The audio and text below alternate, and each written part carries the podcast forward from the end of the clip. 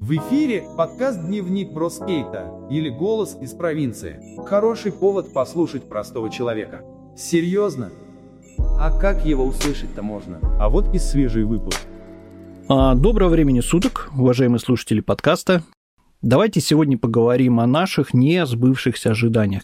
Ну, я имею в виду, конечно, наши планы на жизнь в целом и, наверное, отчасти поговорим о некой внутренней самооценке, нашей внутренней самооценки, которую мы сами для себя определяем, с которой, наверное, где-то частично приходится работать с детства или даже стоит работать с детства. Но, по сути, мы все вырастаем в одних неких стандартных людей. Независимо от наших желаний, судьба распоряжается несколько иначе. Вопрос, какой я хотел сформулировать, называется «Нужно ли учиться стараться быть лучше других?» И сформулируемой темой будет «Можно ли стать гением, если таковым не родился?»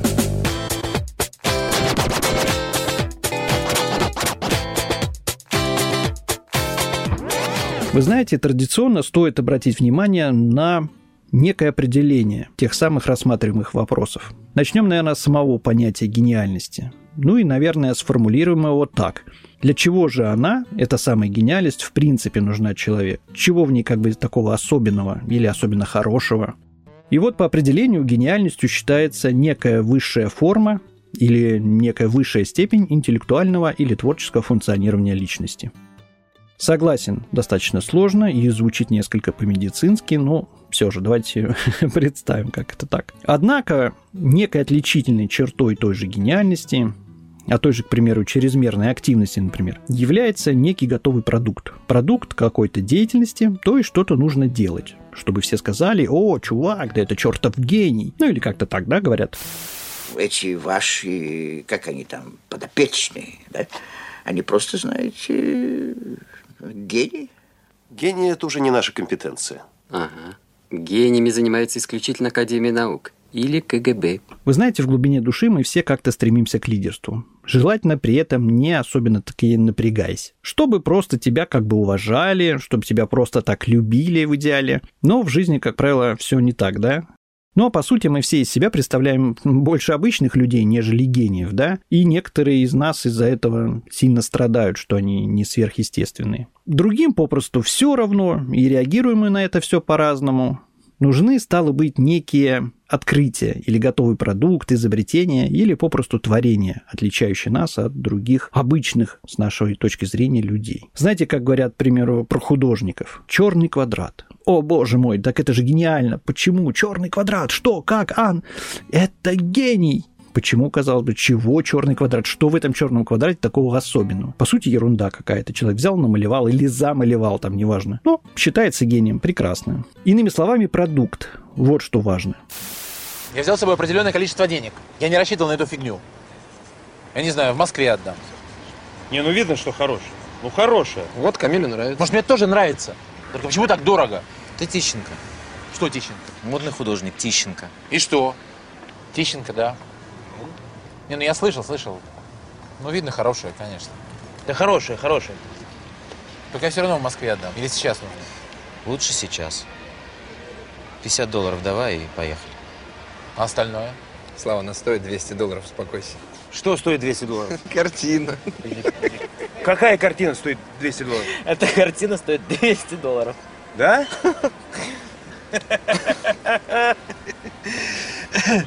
А почему она стоит 200 долларов? Это же Тищенко.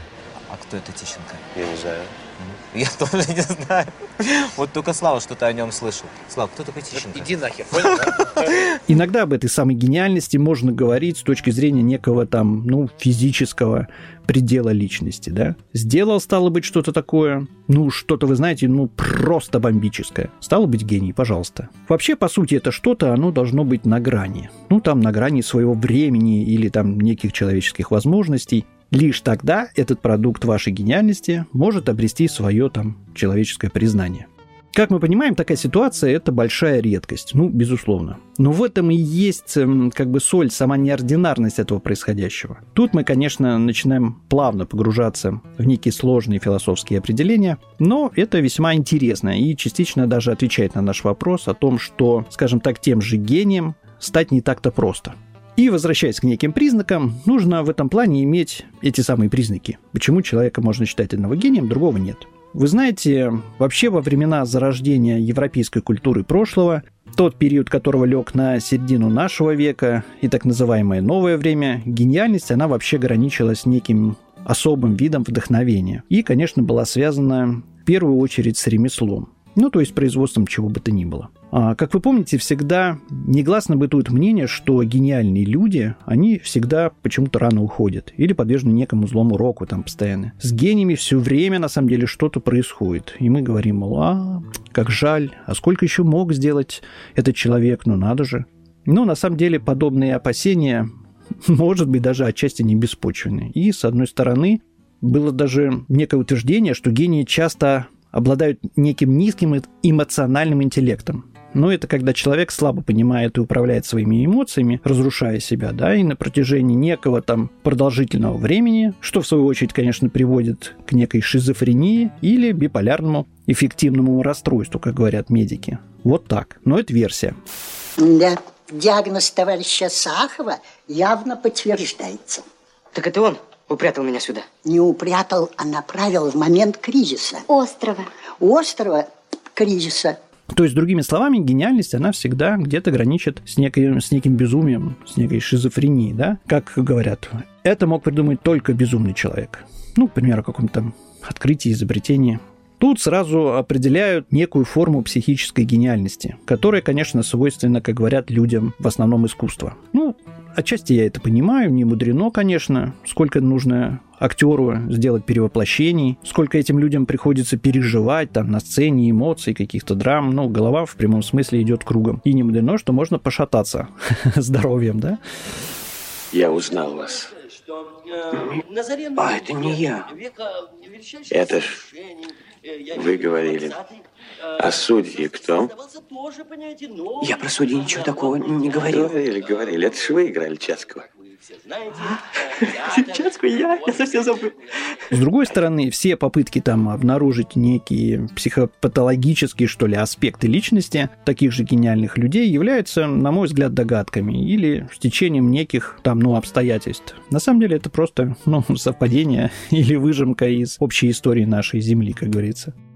Мне кажется, что в целом гении нужны, ну вообще нужны для общества. И они являются неким обязательным, что ли, условием развития цивилизации вообще в целом. Ну, признайте, что без гениев у нас как бы по сути-то никак. Представьте себе, к примеру, что люди не придумывали бы все новые штуки или не творили что-то особенное. Тогда в чем был бы смысл нашего такого обыденного сегодняшнего существования? Ну, кроме потомства, конечно. Ну, наверное, цивилизация дала бы паузу, если мы только жрали, спали и того и этого. Э, с другой стороны, все, все гениальные изобретения, они берут свое начало, как ни крути, в военной сфере. Люди почему-то в первую очередь придумывают оружие, а уж затем все остальное. Почему так непонятно? Отсюда, ребятки, наша Родина диктует свою непреклонную волю остальному мировому сообществу. Может, бахнем? Обязательно бахнем. И не раз. Весь мир в труху. Но потом. Жажда уничтожения, она всегда где-то рядом с нами. И на ее основе вертятся все, по большому счету, гениальные гражданские изобретения. Вы знаете, также подумалось мне, что результат, о котором мы говорили, возможен лишь когда его видят, скажем так, как можно больше людей и могут дать свою хоть некую экспертную оценку. Это нечто наподобие сегодняшних лайков, когда нужно признание, нужны подписчики или там какая-то всеобщая реакция, тогда получишь признание. А чтобы так, за труды, ну, очень сложно. Так вот, раньше, когда это, видимо, определение формировалось, именно что-то гениальное, получившее признание, без всяких там электронных лайков, и оно и определяло, гений ты человек или нет. Многие получали это дело посмертно. Как говорится, что толку в изобретении, если об этом не узнает никто, да? Иными словами, нужно это признание все-таки сформировать. Одни люди порой к этому стремятся, другим все равно. Очень удивительные люди. Ну вот, например, как вы помните, всем известный Григорий Яковлевич Перельман, он же российский математик из Ленинграда, а, который, будучи, безусловно, на мой взгляд, весьма талантливым человеком, а может и более того как раз-таки, доказал гипотезу другого математика, господина Пуанкаре. Все эту историю мы прекрасно помним, произошла она достаточно давно. Здравствуйте, профессор. Здравствуйте. Что с вами? Ухо болит. А, Это вам не помешает? Нет, нет, профессор, не беспокойтесь. Наоборот, помогает, никакой шум не отвлекает от экзамена. У вас сегодня какой-нибудь праздник? Экзамен для меня всегда праздник, профессор. Похвально. А гипотеза Пуанкаре, в свою очередь, это как объяснить? Доказанная математическая гипотеза о том, что всякое односвязанное компактное трехмерное многообразие без края, опять же, геоморфно трехмерной сфере. Раз, два, три, даю пробу. Костя, как слышно, три, два, один, прием. Матерь Божья, да? Звучит «Будь здоров». Уже на грани, да, гениальности и дурдома. Вот как обычному человеку понять все это? Вот каким образом, простите? А эти люди, они понимают и доказывают подобные математические штуки не так просто, но тратят на это годы, простите, и доказывают. Вот поди разберись. В такие моменты начинаешь понимать, как же неизмеримо глубоко мы отличаемся друг от друга, вообще люди, человек от человека. Одни уже живут на неком таком высшем 3D уровне, иные нет. Вот очень забавно. Стало быть известен среди нас троечников, Перельман стал благодаря тому, что в 2010 году одной частной некоммерческой организации Кембриджа дядечке была присуждена премия в размере одного, простите, миллиона долларов США за самое это самое доказательство гипотезы Пуанкаре – Однако в июне того же 2010 года Перельман проигнорировал эту самую математическую конференцию в Париже, на которую он был приглашен, и предполагалось вручение той самой премии тысячелетия. Премия тысячелетия, господа, простите. Наверное, подумалось ему, мол, идите в жопу с вашим миллионом. Такой достаточно сильный соотечественник. Гордость берет. Перестаньте сказать, Козюльский! Вы не на привозе. Здесь вам United States of таки Америка. Мамой клянусь. Я пять дней глаз не смыкал.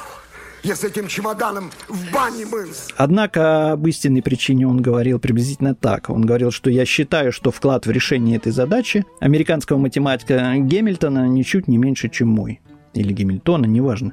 То есть другой математик тоже делал вклад в раскрытие этой теории, а он ее там, скажем, немножко поправил и доработал. И типа это не совсем моя заслуга, миллион мне не положен. Ну, дичь. Я бы взял. Вот к этому и вопрос. Вот мы бы могли так? Вот я нет, я бы все равно взял. Тем более, что в пример ставить там американца, ну, нет уж. Но это, правда, было время до того как. Стало быть, за один только подобный отказ вот от этого миллиона долларов можно причислить Григория к лику гениев. Или, ну, не таких, как все. Одним словом, молодец. Что же нам лично с вами, вот вам, вот нам с вами, толку в гениях? Вот вообще, какое может быть практическое применение их сверхвозможностей? Насмотревшись вот этого всего Марвела, да, очень сложно представить, ты что, это Человек-паук, это что, какие, зачем нам гении? На самом деле охота за умными головами, она велась всегда. Ну, правда, это связано скорее с конкретными профессиями и конкретными возможностями, когда те же знания, например, человека или ученого могут быть поистине ценны. Там электронщики, айтишники, как сейчас, там, да, бог его знает, что угодно. По большому счету, что, ну, согласитесь, толку в просто хорошем человеке? Ну, ну что? Нужно что-то уметь, что-то продать, как говорят другим, имеется в виду там представлять некую ценность в виде себя для окружающих.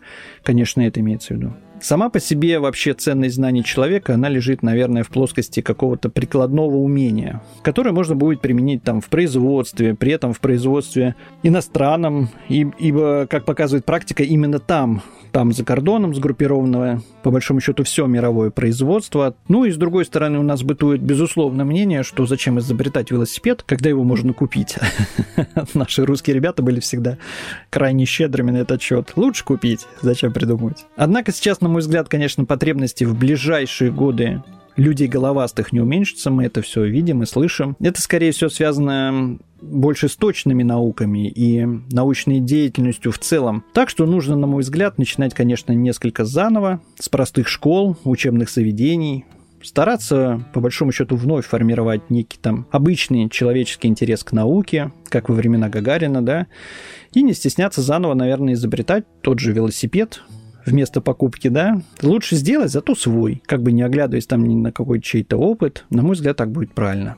Отчасти я даже, ну не то, что посоветовал бы нам всем, может где-то даже вспомнить времена СССР и поднять старые пыльные папки с изобретениями, а таких даже на нашем заводе много. Послать, наверное, по адресу наших врагов, и тем более, ну, в дальнейшем не иметь с ними никаких общих дел. Зачем нам это надо? Мы и сами очень умные, работящие, и, конечно же, справимся. Они сами по себе, мы сами по себе. А на этом, я думаю, все будет хорошо. А гении, а гении, они обязательно нужны. Давайте учиться хорошо, учиться на одни пятерки тем, у кого вся жизнь впереди. И мы должны давать стране новых гениев. А на этом пока все. До связи. С вами был ваш Бро. Большое спасибо. Всем пока, всем здоровья. Дневник бродяги скейта. Это то, что нужно тебе сегодня.